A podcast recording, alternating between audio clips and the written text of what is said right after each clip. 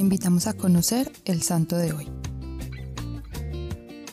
Santa Isabel de Portugal nació en Aragón, España, en el año 1271, hija del rey Pedro III, nieta del rey Jaime el Conquistador y bisnieta del emperador Federico II de Alemania, nombrada Isabel en honor a su tía abuela Santa Isabel de Hungría. Desde muy pequeña mostró una notable piedad, le gustaba imitar los buenos ejemplos que leía en las vidas de los santos. Tuvo la fortuna de tener una gran formación. Le enseñaron que para ser verdaderamente buena y agradar a Dios debía unir a su oración la mortificación de sus gustos y caprichos y esforzarse por evitar todo lo que la pudiera inclinar hacia el pecado. También le enseñaron la importancia de soportar con paciencia que no se cumplan los propios deseos y esmerarse cada día por no amargarle ni complicarle la vida a los demás. Conocía desde pequeña la frase, tanta mayor libertad de espíritu tendrás cuanto menos deseos de cosas inútiles o dañosas tengas.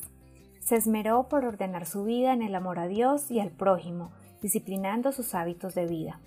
La casaron muy jovencita con el rey Dionisio de Portugal, un hombre de poca moral, violento e infiel, pero ella supo llevar heroicamente esta cruz, oraba y hacía sacrificios por él, lo trataba siempre con bondad. Tuvieron dos hijos, Alfonso, futuro rey de Portugal, y Constancia, futura reina de Castilla. Santa Isabel llegó hasta educar a los hijos naturales de su esposo con otras mujeres, lo cual no era del agrado de su hijo Alfonso, quien tenía un carácter violento y rebelde como su padre. A pesar de no ser un buen esposo, el rey la admiraba y le permitía plena libertad para dedicarse a la piedad y a las obras de caridad. Ella se levantaba muy temprano y leía cada día seis salmos, asistía a la Santa Misa y se dedicaba a dirigir algunas labores del palacio. En su tiempo libre se reunía con otras mujeres para confeccionar ropas para los pobres, visitaba ancianos y enfermos. Santa Isabel distribuía monedas del tesoro real a los pobres, y cuando el rey se dio cuenta fue enfurecido a reclamarle, pero cuando le ordenó que le enseñara lo que estaba dando a los pobres, las monedas de oro se convirtieron en rosas.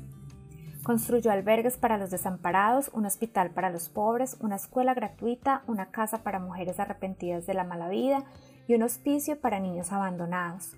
Conseguía ayudas para construir puentes en sitios peligrosos y repartía con gran generosidad toda clase de ayudas. También construyó conventos y otras obras para el bien del pueblo. Prestaba sus lujosos vestidos y una corona de oro para la boda de jóvenes pobres. La relación entre padre e hijo no era la mejor. En dos ocasiones su hijo Alfonso promovió la guerra civil contra su padre. Isabel hizo todo lo posible por la reconciliación, oraba constantemente y ofrecía sacrificios por la paz entre ellos. Se presentó en el campo de batalla y cuando los ejércitos de su esposo y de su hijo se disponían a la guerra, la reina se arrodilló entre ellos y les pidió que se reconciliaran. Su audacia se veía reflejada en sus cartas. En una de ellas escribió a su esposo Como una loba enfurecida a la cual le van a matar a su hijito, lucharé por no dejar que las armas del rey se lancen contra nuestro propio hijo, pero al mismo tiempo haré que primero me destrocen a mí las armas de los ejércitos de mi hijo antes de que ellos disparen contra los seguidores de su padre. Por otro lado escribió a su hijo por Santa María Virgen te pido que hagas las paces con tu Padre. Mira que los guerreros queman casas, destruyen cultivos y destrozan todo. No con las armas, hijo, no con las armas arreglaremos los problemas, sino dialogando, consiguiendo arbitrajes para arreglar los conflictos. Yo haré que las tropas del rey se alejen y que los reclamos del hijo sean atendidos, pero por favor recuerda que tienes deberes gravísimos con tu padre como hijo y como súbito con el rey. Consiguió la paz en más de una ocasión, y su esposo murió arrepentido sin duda alguna por las oraciones de su santa esposa. Después de la muerte de su esposo, Santa Isabel se despojó de todas sus riquezas, emprendió un peregrinaje a Santiago de Compostela, donde le entregó la corona al arzobispo para recibir el hábito de las clarisas como terciaria. Vivió los últimos años en el convento dedicada a la adoración eucarística. Cuando estalló la guerra entre su hijo y su nieto, el rey de Castilla, Santa Isabel, a pesar de su avanzada edad, emprendió un largo viaje y logró la paz. Al sentir próxima la muerte, pidió que la llevaran al convento de las Clarisas que ella misma había fundado y allí murió invocando a la Virgen Santísima el 4 de julio de 1336. Fue canonizada en 1625.